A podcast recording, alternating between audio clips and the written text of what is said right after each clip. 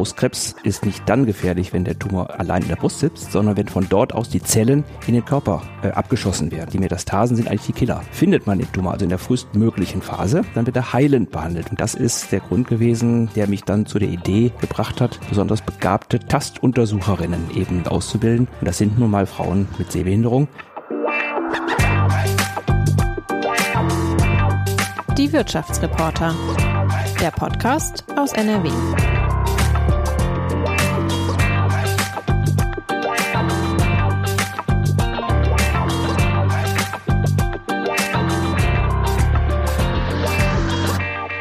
Liebe Hörerinnen und Hörer, ich begrüße Sie zu einer neuen Folge unseres Podcasts Die Wirtschaftsreporter.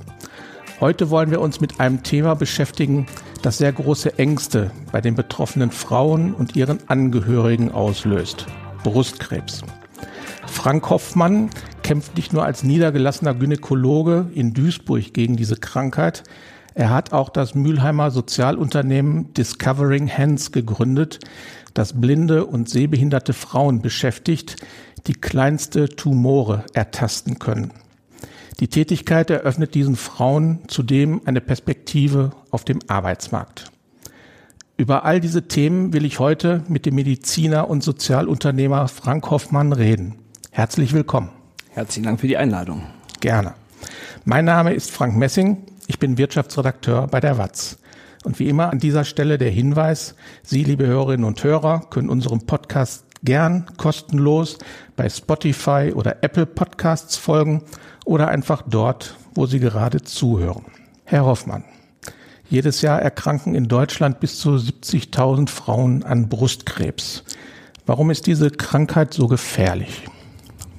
Brustkrebs ist nach wie vor die häufigste bösartige Todesursache für Frauen. Die Mortalität liegt auch bei etwa 18.000 Fällen pro Jahr.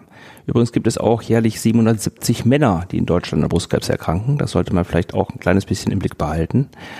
Und es ist eine Erkrankung, die ähm, sehr stark in ihrer Heilbarkeit davon abhängt, in welchem Stadium man sie erwischt. Und leider ist nach wie vor die Bereitschaft von Frauen an präventiven Angeboten teilzunehmen nicht so hoch, wie wir uns das wünschen würden.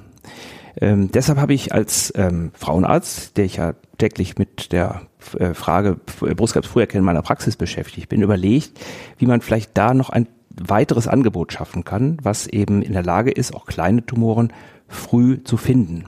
Denn man muss einfach wissen, Brustkrebs ist nicht dann gefährlich, wenn der Tumor allein in der Brust sitzt, sondern wenn von dort aus die Zellen in den Körper äh, abgeschossen werden und dann in der Leber, im Hirn, in den Knochen, in der Lunge ankommen. Das, die Metastasen sind eigentlich die Killer. Findet man den Tumor also in der frühestmöglichen Phase, wenn er nur auf die Brust beschränkt ist, dann wird er heilend behandelt werden können.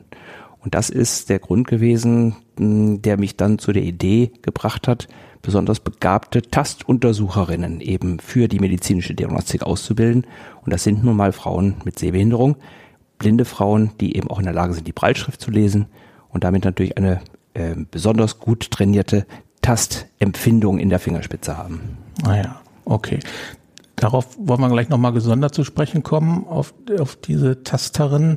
Ähm, sprechen wir erstmal über die Früherkennung und die Vorsorge und die, die Selbstuntersuchung. Ähm, was, was empfehlen Sie da? Was sollen Frauen tun, damit sie sich gut gegen Brustkrebs wappnen, vorbeugend wappnen? Zunächst mal muss man natürlich ähm, vor Augen haben, dass äh, es eine äh, Inzidenz, also eine Wahrscheinlichkeit des Eintretens dieser Erkrankung in einer altersabhängigen Kurve gibt. Und irgendwo zwischen 45 und ähm, 75 spielt sich da eben das äh, Hauptthema so ab. Ähm, in Deutschland ist es so, dass alle Frauen ab 30 äh, auch eine Tastuntersuchung im Rahmen der Krebsfrüherkennung äh, angeboten bekommen, die im Rahmen der ärztlichen Vorsorge gemacht wird. Und zweitens gibt es in Deutschland das Mammographie-Screening, was aber nur Frauen ab 50 zur Verfügung steht, dann auch nur alle zwei Jahre ähm, durchgeführt wird und dann auch nur bis zum 69. Lebensjahr.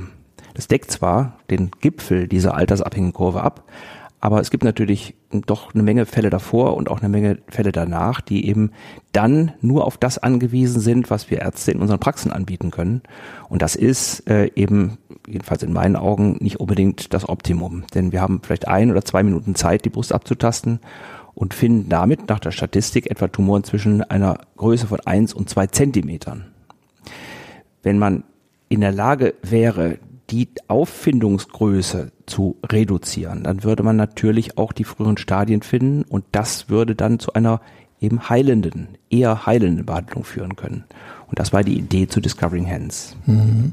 Und die, diese blinden Frauen oder diese sehbehinderten Frauen, die sind dann in der Lage, kleinere Tumore als eins bis zwei Zentimeter Durchmesser zu erkennen. Genau. Die Tumorgröße wird etwa um 50 Prozent reduziert. Die liegt nämlich zwischen 6 und 8 Millimetern. Und dann kann man sich vorstellen, dass so ein ganz kleiner Tumor noch gar nicht die Zeit hatte, seine Zellen in den Körper auszusenden. Mhm. Und damit wird aus einer Behinderung eine im besten Sinn lebensrettende Begabung, denn die finden halt eben die kleineren Befunde. Natürlich sind nicht alle Befunde, die MTUs finden. MTU steht für medizinisch taktile Untersucherin.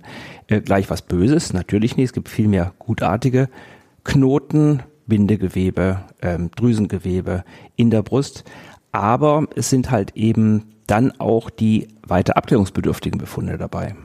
Und wissenschaftlich äh, belegt ist, dass durch die Tätigkeit der MTU die Sensitivität, also die, sagen wir mal, Genauigkeit, einen äh, Befund, den man finden will, auch zu finden, um gut 20 Prozent besser wird. Und das ist eben der Beitrag, den MTUs für eine bessere Früherkennung leisten können. Mhm. Können Sie für Laien erklären, warum diese blinden und sehbehinderten Frauen diese Fähigkeit haben, die dann normal sehende Menschen offenbar nicht haben? Wenn wir beide, Herr Messing, jetzt heute in dieser Stunde hier erblinden würden, also richtig schwarzblind wären, dann wird es etwa acht Monate dauern, bis unser Hirn seine, ich sag mal, Software umprogrammiert hätte. Denn ähm, die ist, äh, Bereiche im Bereich der Großhirnrinde, die fürs, für die Ar Verarbeitung des optischen Eindrucks benutzt werden, können dann auch genutzt werden für alle anderen sensorischen Qualitäten. Es ist nicht nur das Tasten, es ist auch das Hören, es ist das Schmecken, es ist das Riechen, was, ähm, ich sag mal, besser abgebildet wird. Man spricht da von einer Neuroplastizität des Gehirns. Mhm. Und das ist eben auch genau die Fähigkeit, die man braucht, um die Breitschrift zu lesen. Denn wenn Sie mal auf einer Medikamentenpackung oder auf einem Geldschein versuchen, diese kleinen Pünktchen, die da aufgedruckt sind, äh, einfach nur mit geschlossenen Augen wahrzunehmen, dann fühlen Sie vielleicht, dass es rau ist, aber Sie werden kaum in der Lage sein, äh, zuzuordnen, wie diese Pünktchen zueinander stehen. Äh, Menschen mit Sehbehinderung, mit eben diesem neuroplastischen Effekt, können das aber. Und das ist eben genau die Veränderung des Tasteindruckes. Mhm. Dazu kommt aber auch, dass die natürlich viel mehr Zeit haben. Wenn ich meine Untersuchung meiner Patientin anbiete, dann habe ich vielleicht ein, zwei Minuten äh, Zeit, die Brust abzutasten. Vielleicht mal drei. Die MTUs nehmen sich aber für die Patientin 30 bis 50, manchmal bis 60 Minuten Zeit. Denn das hängt ein bisschen von der Brustgröße natürlich auch ab. Die machen eine sehr präzise, ähm, untersuchungsrelevante Anamnese und haben dann mit einem klar definierten Untersuchungsgang. Zunächst im Sitzen wird die Brust abgetastet, auf Temperaturunterschiede gecheckt, äh, die Lymph äh, Lymphabflussgebiete werden gecheckt, äh, die Möglichkeit äh, mit Orientierungsstreifen, die sie auf der Brust äh, aufbringen, die senkrecht nebeneinander fünf Streifen äh, als System dann darstellen, ähm, zwischen diesen Streifen praktisch wie die Sprossen einer Leiter ihre Untersuchungs Wege zu finden und damit sicher zu sein, dass sie wirklich jeden Quadratzentimeter der Brust auch abgetastet haben. Das braucht Zeit, ist aber auch eine Zeit, die sehr gerne von den Frauen äh, akzeptiert wird, weil natürlich auch gesprochen wird, weil alle Fragen wirklich auch fachlich kompetent von MTUs beantwortet werden können, die sich um das Thema Brustgesundheit herumdrehen. Und es ist vor allen Dingen eine Zeit, die ja ähm, deutlich äh, weniger stressbelastet ist als das, was man erlebt, wenn man zu einer Mammographie geht oder zu einer Ultraschalluntersuchung vielleicht genauso. Mhm. Wann sind diese Untersuchungen dann angezeigt, wenn es einen Verdachtsfall gibt oder auch schon bei Routineuntersuchungen einmal im Jahr?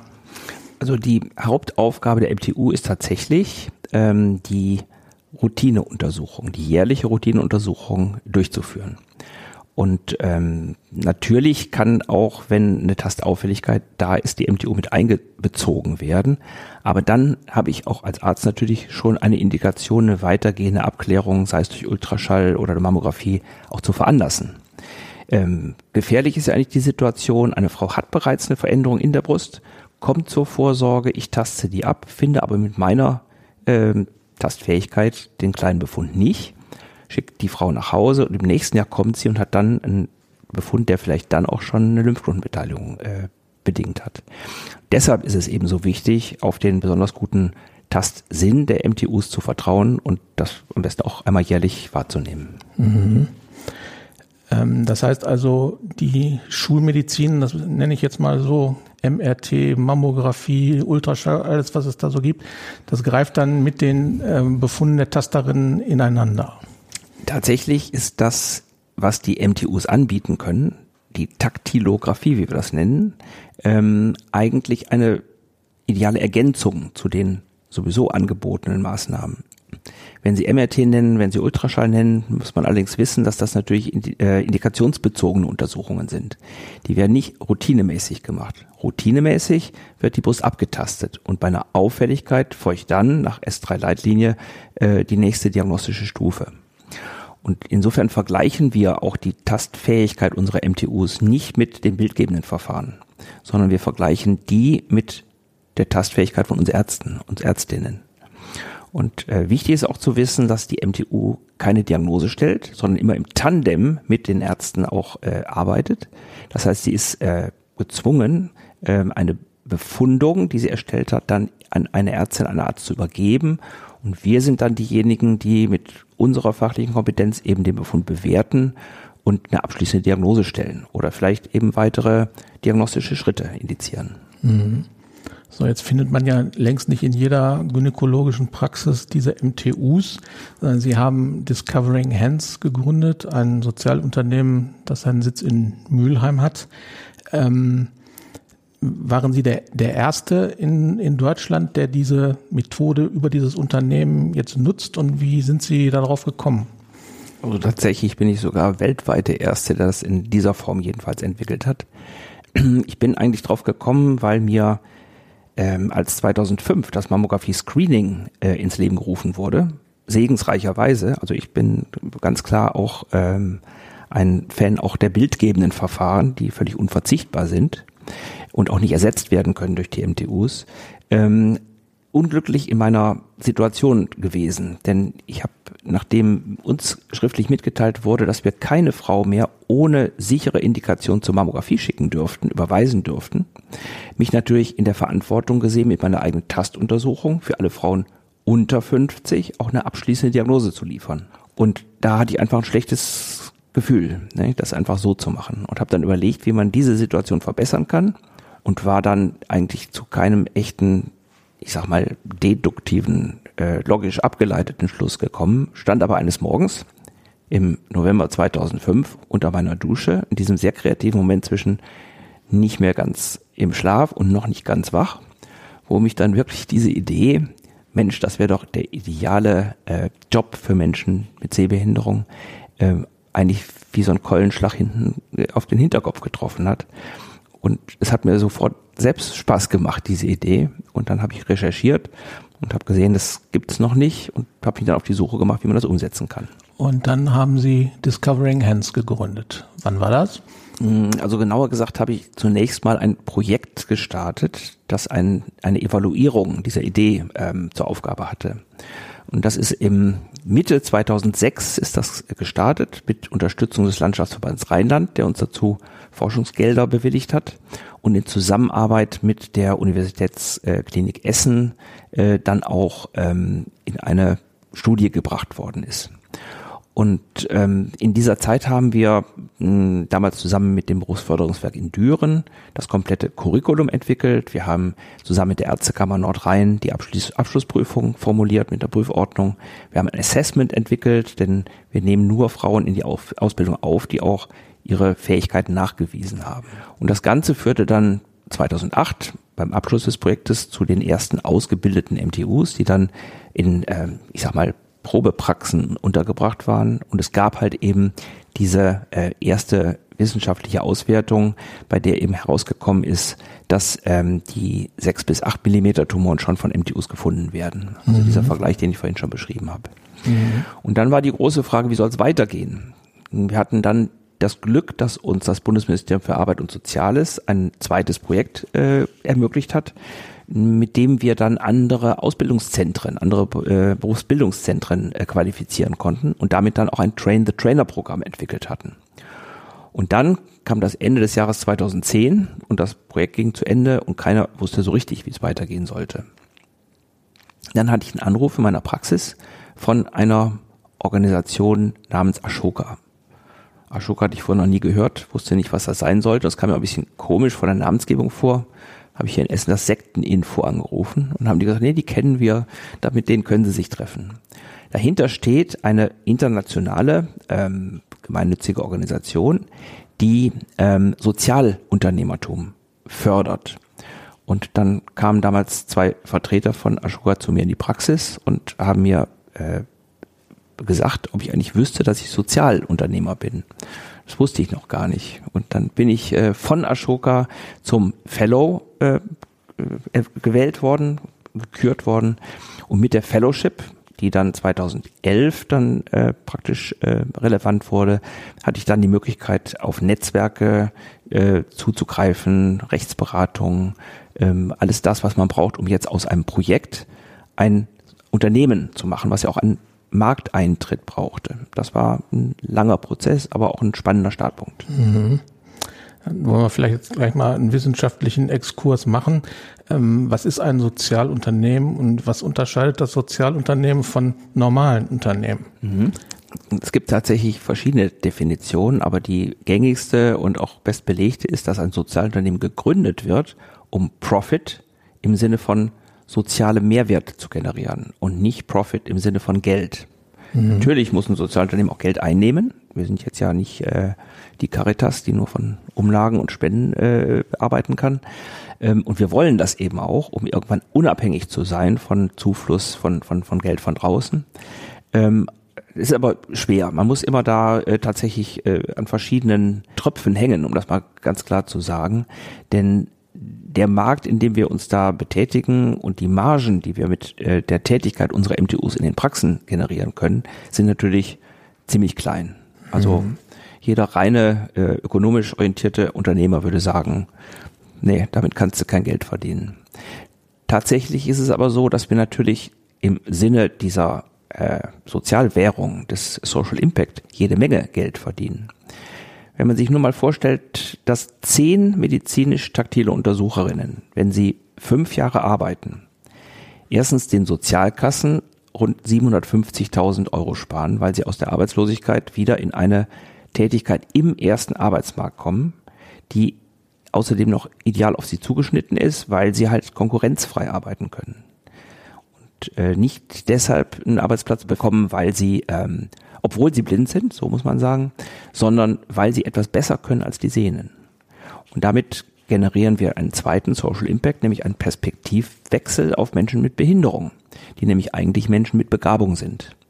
Und diese Stärkenorientierung ist, glaube ich, etwas, was äh, in unserer modernen Gesellschaft ähm, schon auch äh, mehr Bewusstsein hat, aber immer noch nicht ausreichend umgesetzt wird. Mhm. So, wenn diese zehn medizinisch taktilen Untersucherinnen jetzt fünf Jahre lang arbeiten, werden sie etwa 40.000 Taktilografien durchführen. Untersuchungen an Frauen, die zur Vorsorge kommen und werden damit nur 125 Frühkarzinome finden. Also zusätzlich zu den Karzinomen, die eh auf dem ganz normalen Weg äh, auch detektiert werden.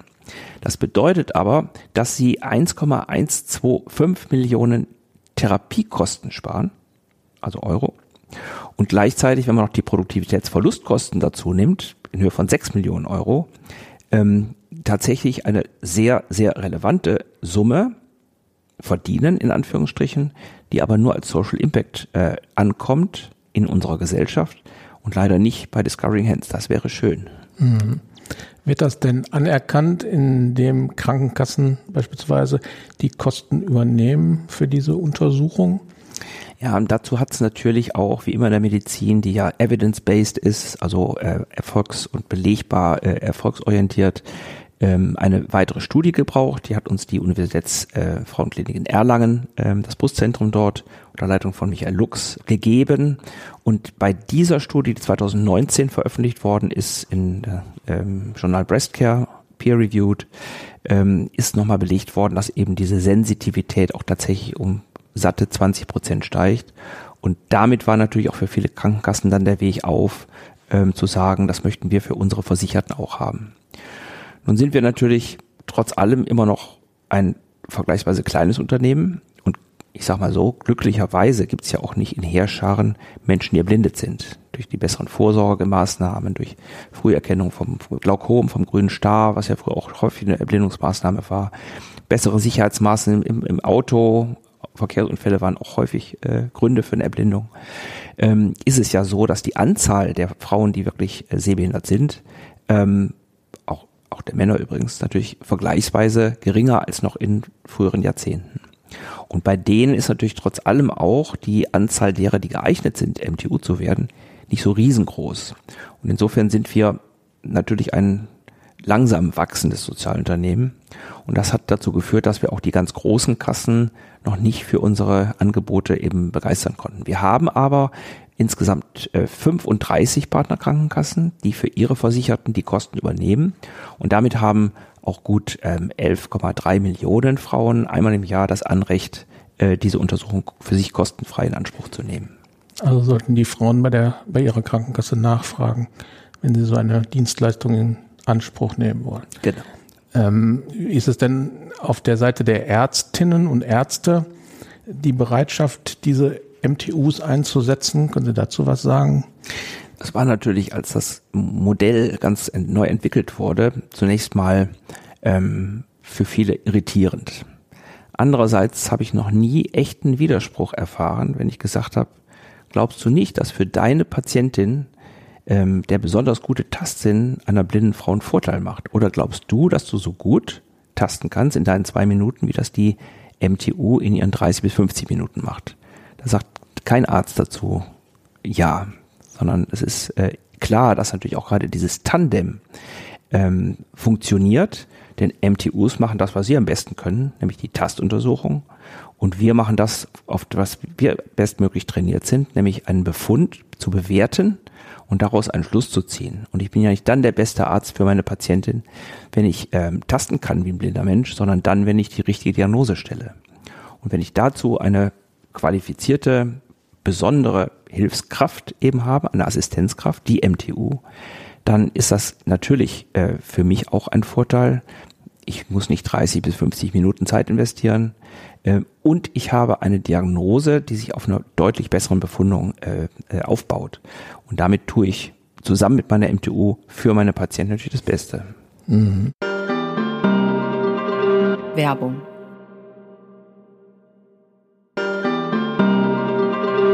Werbung Ende. Also auf ihrer Homepage von Discovering Hands habe ich gesehen, da gibt es so eine Suchmaschine, da kann man gucken, wo die nächste Praxis ist, zu der man gehen kann, wo diese MTUs arbeiten. Richtig. Mhm. Okay ist natürlich auch bei der Unterbringung von MTUs im Markt, um das mal so unternehmerisch jetzt zu sagen, manchmal nicht ganz so einfach. Und auch bei meinen Kollegen gibt es natürlich äh, unterschiedliche, wie will ich sagen, Archetypen. Es gibt äh, eine aufgeschlossene ähm, und äh, innovationsfreudige Gruppe von, von Kolleginnen und Kollegen. Es gibt ähm, ein schweigendes größeres Mittelfeld und es gibt natürlich auch welche, die von vornherein sagen, Unsinn brauche ich nicht, ohne sich damit auseinandergesetzt zu haben. Ähm, letztendlich sind es aber die Frauen, die abstimmen mit ihren Füßen und dahin gehen, wo die MTUs sind. Und äh, auch mit den wissenschaftlichen Belegen, die wir jetzt haben, ähm, macht das natürlich durchaus Sinn. Und da ist vielleicht auch noch von ganz besonderer Bedeutung, dass die Erlangener Studie eine zweite, doch sehr äh, bemerkenswerte Zahl äh, herausgefunden hat, nämlich die Weiterempfehlungsquote. 97,4 Prozent der Frauen würden diese Form der Untersuchung ihren Familien und Freundinnen weiterempfehlen. Und das ist, glaube ich, ziemlich einzigartig. Ich selbst war überrascht, wie hoch diese Zahl ist. Ich hätte vielleicht 70, 75 Prozent gerechnet, aber dass es fast 100 Prozent sind, die sagen, hey, das ist toll, ich fühle mich hier wohl, ich fühle mich sicher, ich ähm, wertschätze, wie intensiv sich meine MTU um mich kümmert.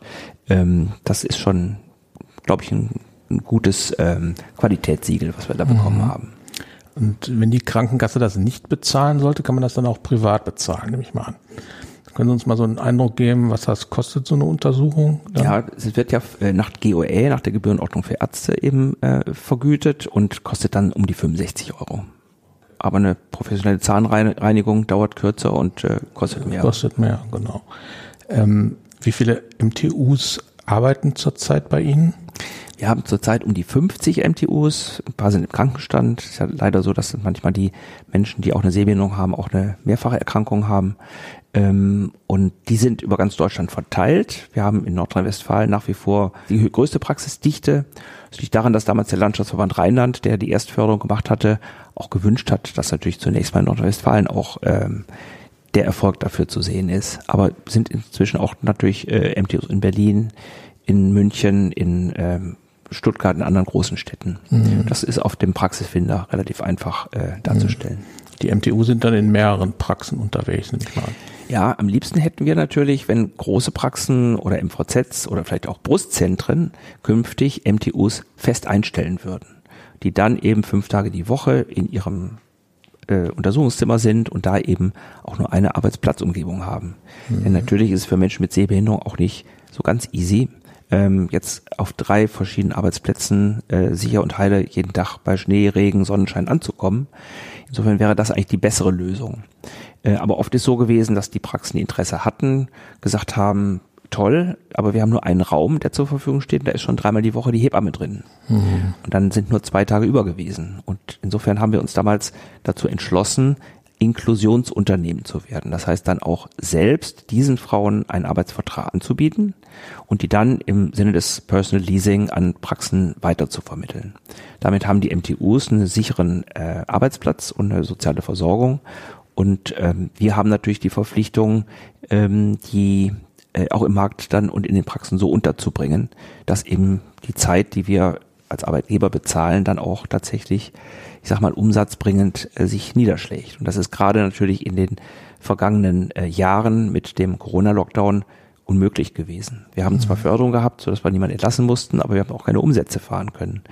Und das ist natürlich für ein kleines Sozialunternehmen, was eben ähm, noch vor Break-Even äh, gewesen ist zu dem Zeitpunkt, äh, ein schwerer Schlag gewesen. Und wir haben auch jetzt äh, noch die Folgen davon zu äh, auszubaden, das mal sozusagen, sind da auch sehr daran interessiert, dieses äh, Modell, was wir bisher in Deutschland hatten, wo MTUs in Praxen gehen, äh, auch nochmal äh, zu restrukturieren und da eben zum Beispiel auch die Zusammenarbeit, wie vorhin erwähnt, mit Brustzentren anzustreben ähm, und darüber hinaus auch den internationalen Aspekt mit zu berücksichtigen, der bisher jedenfalls in unserem deutschen Team, ähm, ich sag mal, unterbesetzt gewesen ist. Mhm.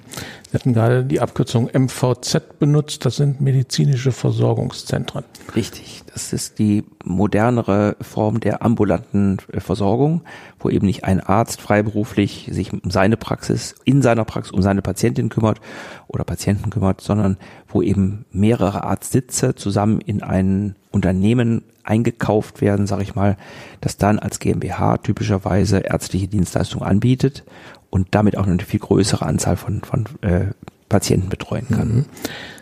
Sie haben jetzt gerade schon über die, über die Corona-Pandemie gesprochen und die wirtschaftlichen Probleme, die sich dadurch ergeben haben. Da konnten ja solche Untersuchungen aus hygienischen Gründen, aus Nähegründen gar nicht durchgeführt werden.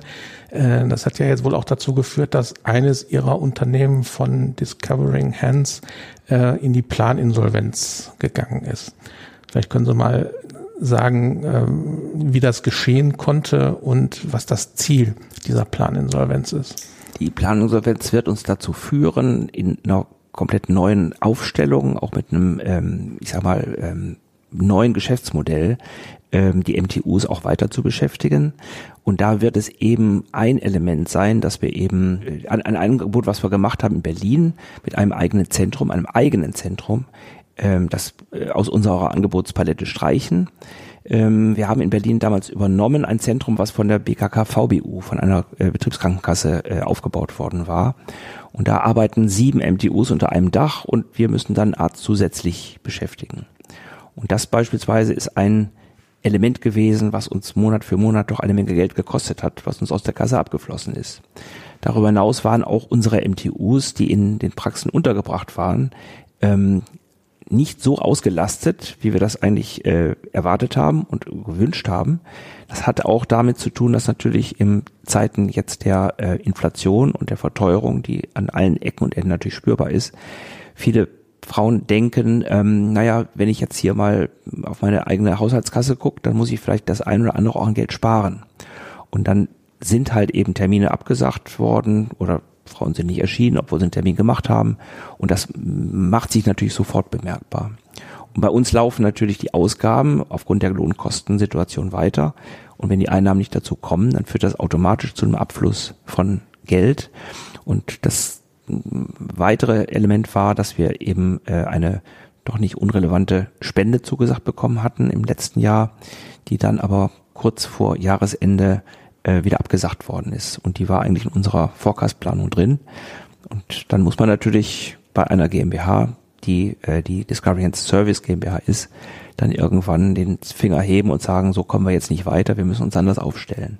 Das ist die Situation und wir sind ähm, zusammen mit den äh, Beratern, die wir natürlich an die Seite gestellt bekommen haben, da ähm, sehr gute Hoffnung, da eben auch in kurzer Zeit ein Modell wieder aufzusetzen, was dann auch den insgesamt ja funktionierenden Plan des Sozialunternehmens auch besser weiterführen kann.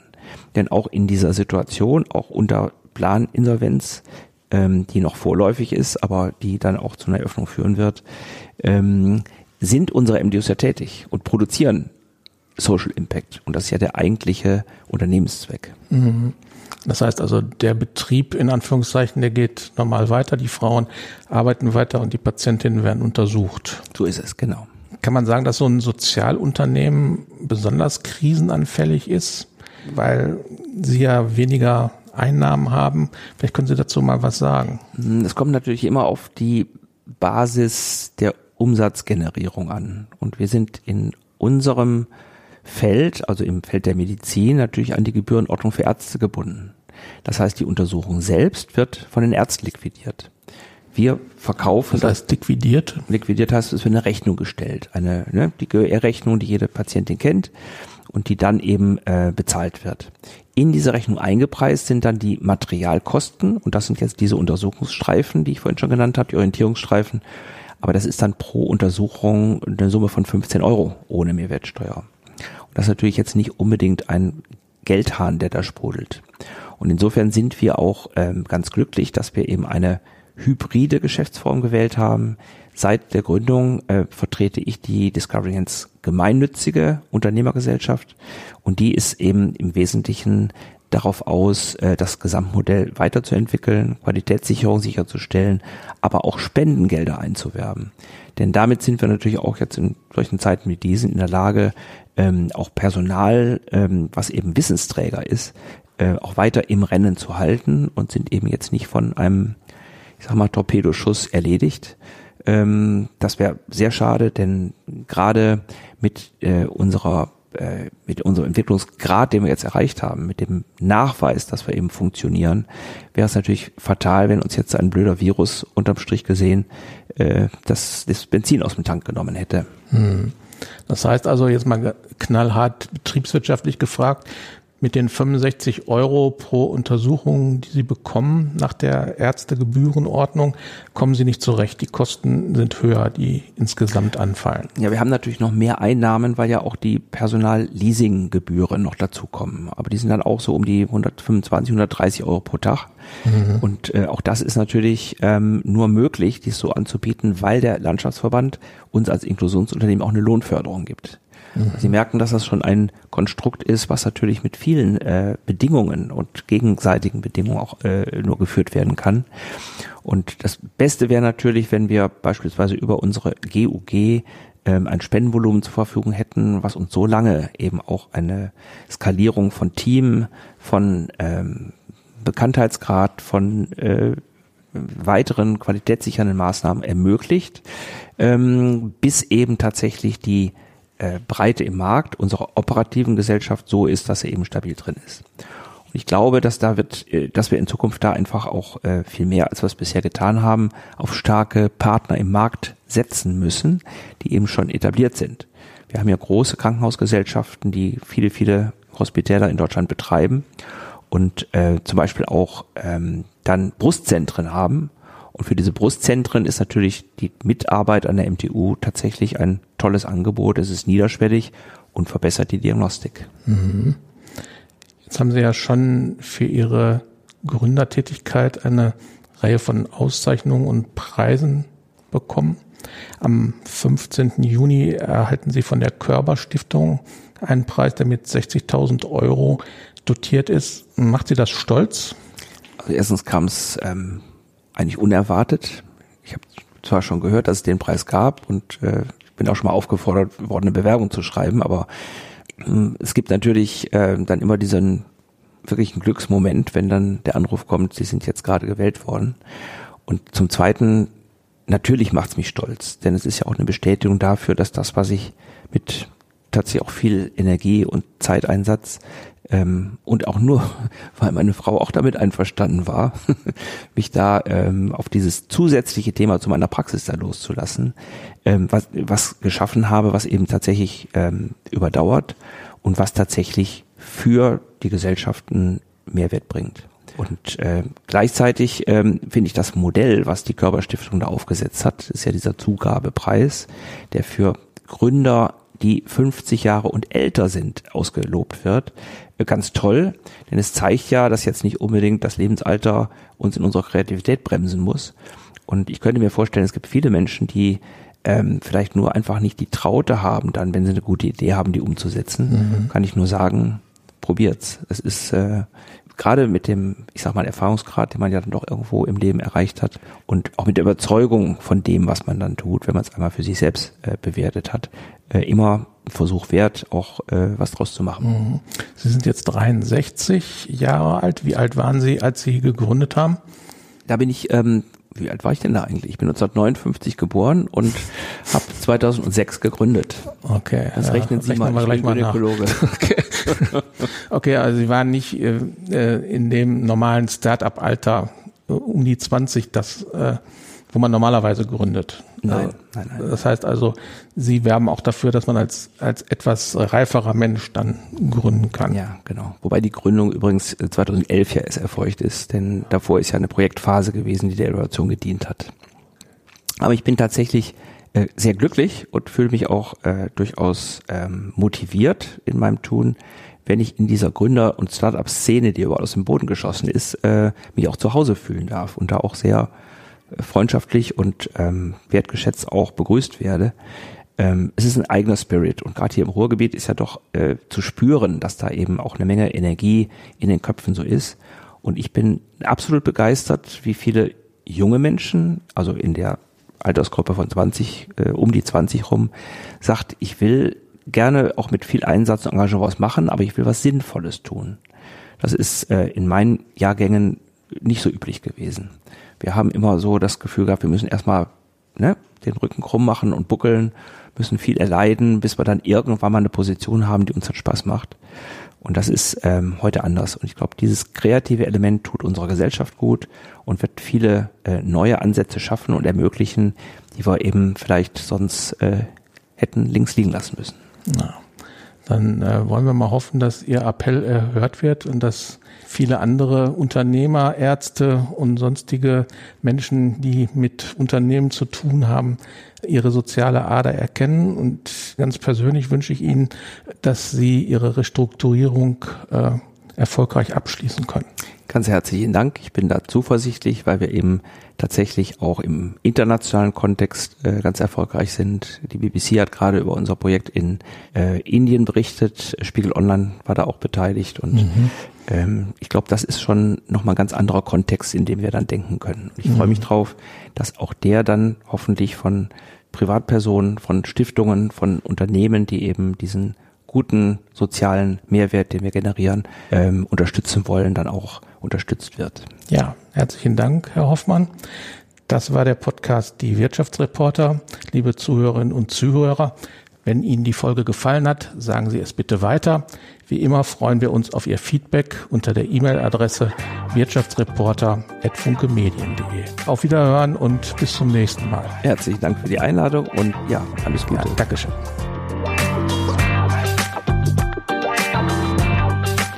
Podcast der Walz.